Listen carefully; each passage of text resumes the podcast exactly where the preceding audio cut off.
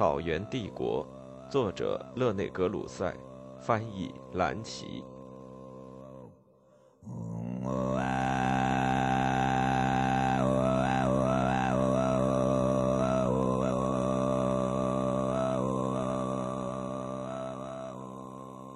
三，纳海和托托。据诺瓦里记述，芒哥帖木儿的兄弟和继承人托托蒙哥是一位热诚的穆斯林，严格遵循斋戒，身边总有伊斯兰教教长和托钵森。但是他是一位无能的统治者，他被迫退位，由他和芒哥帖木儿的侄子托拉布花取代。韩国的实际操纵者是朱赤的幼侄纳海，在比尔哥一二六二年。至一二六六年间远征波斯，和一二六五年间进攻拜占庭帝国时，纳海曾统帅军队。可萨利亚使团团长方济各会修士拉迪斯拉斯，在一二八七年四月十日向其会长的报告中，是把纳海和托拉布花同等谈到的，甚至还作为联合帝王提到。纳海的领地。好像应该在顿河和顿涅茨河地区去寻找，而托托蒙哥和后来的托拉布花的领地是在伏尔加河下游的萨莱地区。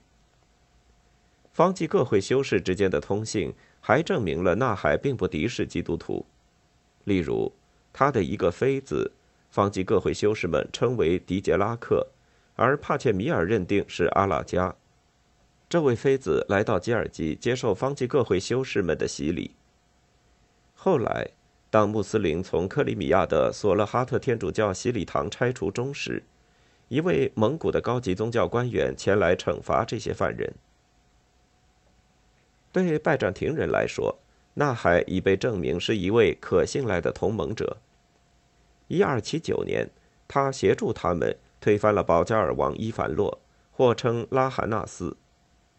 伊凡洛是在被库曼人的一位贵族即名。乔治·特尔特的清查突厥人引起的各种变迁后继位的。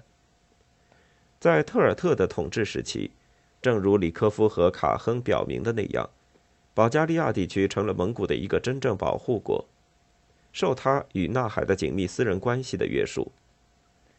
特尔特的儿子斯维托斯拉夫作为人质留在纳海宫内，他的姐姐与这位可怕首领的儿子朱克结婚。纳海长时期的掌权，引起了年轻的托拉布花汗的不安。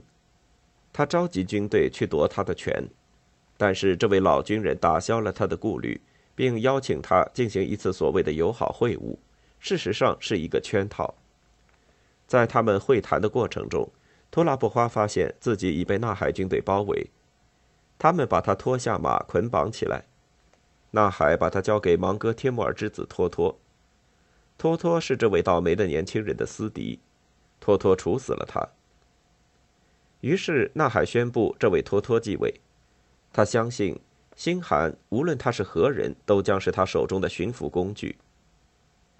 但是托托很快厌倦了服从这位拥立王者的命令，他进攻纳海，于一二九七年在顿河附近的第一仗中，他被彻底击败。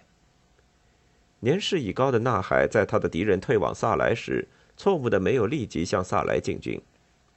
一二九九年，在第聂伯河附近发生的第二次战役中，他被托托打败，他的军队离开了他。在黄昏时，他的儿子们和部队逃跑了。他年岁太高，长长的眉毛遮住了眼睛。他被托托军中的一位罗斯士兵引诱，他要杀死他。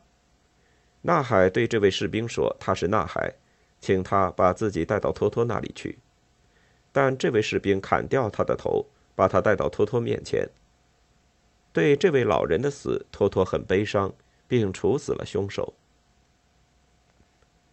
纳海的儿子们都试图夺取继承权，他们之间的争吵使托托打败了他们。诺瓦里记道，其中一个儿子名叫朱克，在托托的追赶下，先逃到巴什基尔人中。以后又逃到阿速人中避难，最后逃到保加利亚。他的内弟斯维托斯拉夫是该地的统治者。但是斯维托斯拉夫害怕偷偷报复，在特尔诺沃杀死了朱克。拉什特说，当金帐汗国正陷入这些内战时，萨雷河草原和图尔盖草原上的白帐汗国，在沃尔达之孙纳延可汗的统治下，正在平息伯颜的堂兄弟对手古布鲁克的叛乱。古布鲁克得到了突厥斯坦的两位君主沃阔台家族海都和察哈台家族都瓦的支持。伯颜企图求得元朝大汗铁木儿的支持，但是两地相距遥远，使他得不到物质上的援助。然而，他仍保住了在故乡草原上的君主地位。在以往的五十年中，热那亚人和威尼斯人已经在克里米亚建立了贸易机构。显然，大约在一二六六年，蒙古政府割让一块地给卡法的热那亚人，他们在其地上建立了一个领事馆和一些仓库。这可能就是克里米亚的热那亚大殖民区的开端。在清察汗都城。伏尔加河下游的萨莱城内，意大利商人也很活跃。萨莱城是清察汗的都城和来自北方皮货的一大集散市场。据悉，商人们还买年轻的突厥奴隶作为补充军，再卖给埃及的马穆鲁克。这一贸易使草原丧失了优秀的士兵，托托汗因此很不高兴，并对这些意大利商人们采取敌视态度。一三零七年，他逮捕了在萨莱的热那亚居民，接着派军队包围卡法的热那亚殖民区。一三零八年五月二十日，热那亚居民放火烧掉自己的城市，乘船逃往外国。这种紧张状况一直持续到一三一二年八月，托托去世的时候。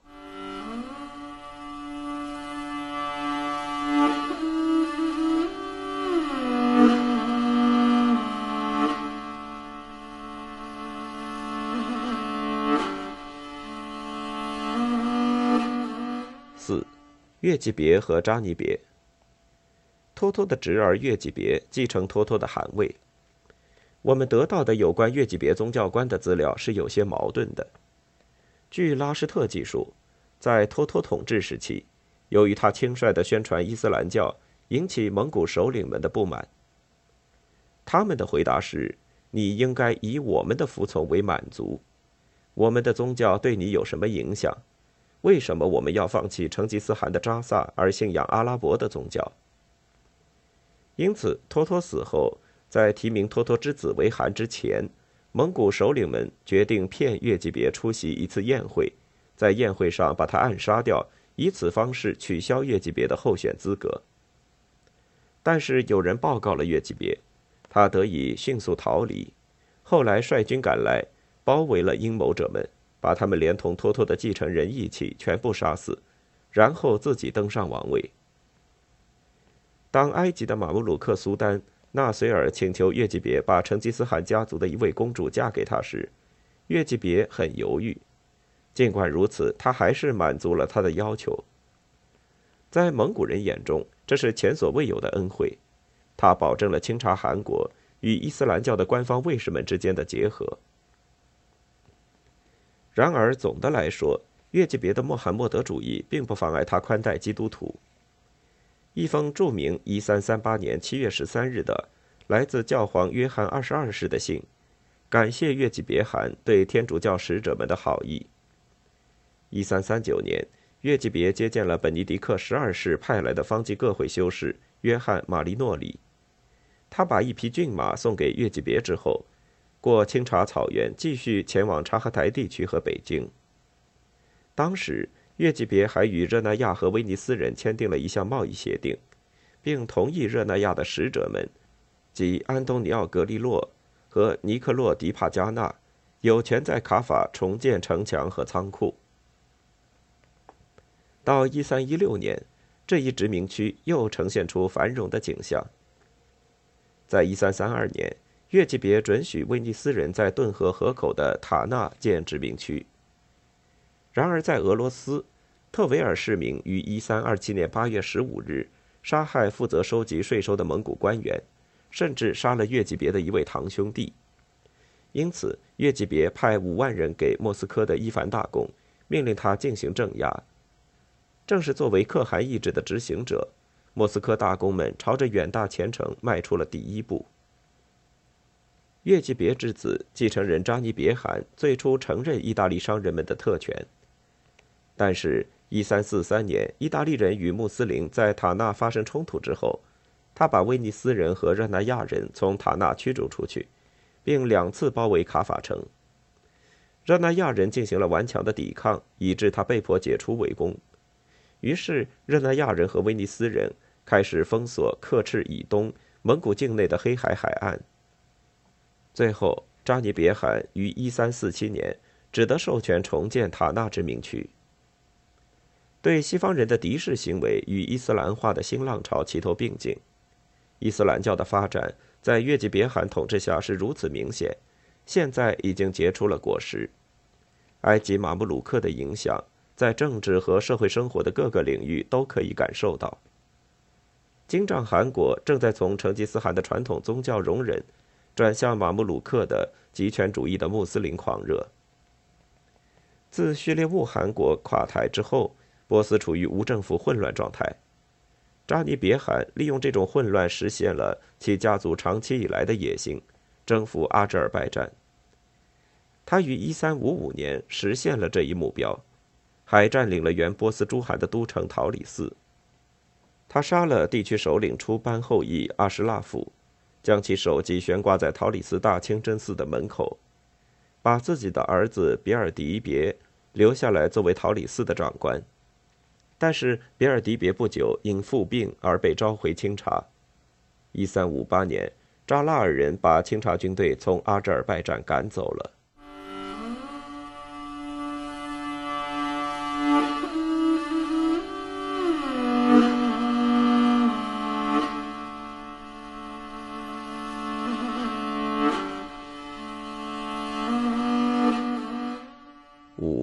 马迈与托托迷失。比尔迪别的统治很短，在他之后，金帐汗国陷入了混乱局面，而朱赤系的几位宗王在争夺王位，权力主要掌握在新的拥立汗者能干的马迈手中。像以往的纳海一样，马迈从1361年到1380年间成了金帐汗国的实际主人。然而，蒙古人的威信在这些内战中消失。从1371年起，罗斯王公们不再到萨莱宫廷向蒙古人表示效忠，甚至不再上交贡赋。莫斯科大公德米特里顿斯克伊粉碎了蒙古人的一次惩罚性入侵。现在轮到德米特里在喀山方向发动报复性的战争。1378年8月11日，他第一次在沃查河上打败了马迈的军队。一三八零年九月八日，他在顿河和涅普里亚德瓦河河流处的库利科夫战场打了更重要的第二仗。这次战斗十分激烈，最初胜负难分，但最后马麦因损失惨重、势力减弱而撤兵。尽管他很敏捷，但在对付克里米亚的热那亚殖民者的斗争中很不走运。在一次毫无结果的攻击之后，蒙古人被迫承认。热那亚人占有苏达克和巴拉克拉瓦之间的哥特人全部地区。从那时起，金帐汗国似乎要在基督教势力的报复下崩溃。但是，由于来自东方的一位新角色——白帐汗托托迷失的登场，而使他意外地获得了生机。从北起乌鲁塔山，南至希尔河下游，直到塞格纳克之间的萨雷河草原。我们已经谈到过，在朱赤诸子中，按继承权的划分是分配给白帐。白帐的第一位首领是拔都和比尔哥之兄乌尔达。乌尔达的第六位继承者乌鲁斯汗与他的亲属托托迷失之间展开战争。一些史书说托托迷失是乌鲁斯汗的侄子，但是阿布哈奇把他作为乌鲁斯汗的一个远房堂兄弟，即乌尔达。拔都和比尔哥的弟弟突花帖木儿的后裔而提到。托托弥失到萨马尔干去请求河中之王帖木儿的支持，帖木儿很乐意把成吉思汗系的这位王位争夺者纳入自己的属臣之列。他把希尔河中游北岸、处在河中和白帐边境地区的沃达腊、扫兰和塞格纳克城割让给他。然而，托托弥什未能安稳地占有这些领地，几次被乌鲁斯汗及其三个儿子呼特鲁格布花、托黑托起牙、天穆尔灭里把他从这些城市赶走。呼特鲁格布花打败了他，并迫使他逃跑，但是就在呼特鲁格布花获胜的时候却被杀死。托托迷失重返河中，恳求天穆尔的帮助，使他得以再次回到扫兰。尽管为时很短，因为托黑托起牙又轻易地把他从该城赶走。接着，帖木儿亲自进入了草原，于1377年初几次打败白仗。此后不久，年迈的乌鲁斯去世。他的两个儿子托黑托起牙和帖木儿灭里先后继位，而斗争的最后胜负仍未分明。帖木儿一回到河中，帖木儿灭里又于同年进攻托托米什。最后，在1377至1378年冬，托托弥什依旧是在帖木儿的帮助下打败了帖木儿灭里，使自己成为白帐汗。直到当时。托托弥什一直是帖木儿的虚弱的同盟者，现在变得雄心勃勃。乌拉尔河以西的金帐汗国或清察汗国，正在平息罗斯属城王公们的叛乱。托托迷失利用这些混乱，自称是金帐汗国汗位的候选人。据巴尔托德的编年，一三七八年春，他抱着征服蒙属罗斯的目的离开塞格纳克。这次战斗持续了几年，我们对他不太了解。金帐汗国的统治者马迈在北部受到罗斯王公们的攻击，如上文提到，他于1380年9月8日在库里科夫被罗斯大公德米特里顿斯科伊打败。其后不久，托托弥什在南部战线攻打马迈，在亚速海附近及加勒加河边的马里乌波尔地区的一次战役中打败了他。一百五十八年以前，苏布台在此打了一次著名的胜仗。马迈逃到克里米亚的卡法，在卡法被热那亚人多少是背信弃义的杀死了。接着，托托弥什登上金帐汗国的汗位，他已经是白帐之首，因此他重新统一了他祖先朱赤的领地。他在都城萨莱统治着处于希尔河河口。和德涅斯特河河口之间的整个草原，托托迷失立刻用他的权力要求罗斯王公们以他们对金帐汗国诸汗的传统方式向他效忠。罗斯王公们因库里科夫胜利所鼓舞，拒绝服从。于是，托托米什入侵罗斯诸公国，将他们处于火与剑之中，洗劫了苏兹达尔、弗拉基米尔、尤利、莫扎伊斯克城。一三八二年八月，将莫斯科夷为平地。企图干涉罗斯事务的立陶宛人，轮到他们在波尔塔瓦附近遭受血腥的失败。基督教的罗斯在以后一个世纪中又被迫臣服于蒙古人的统治之下。托托弥什由于一次意外的复辟，彻底恢复了金帐汗国的权力。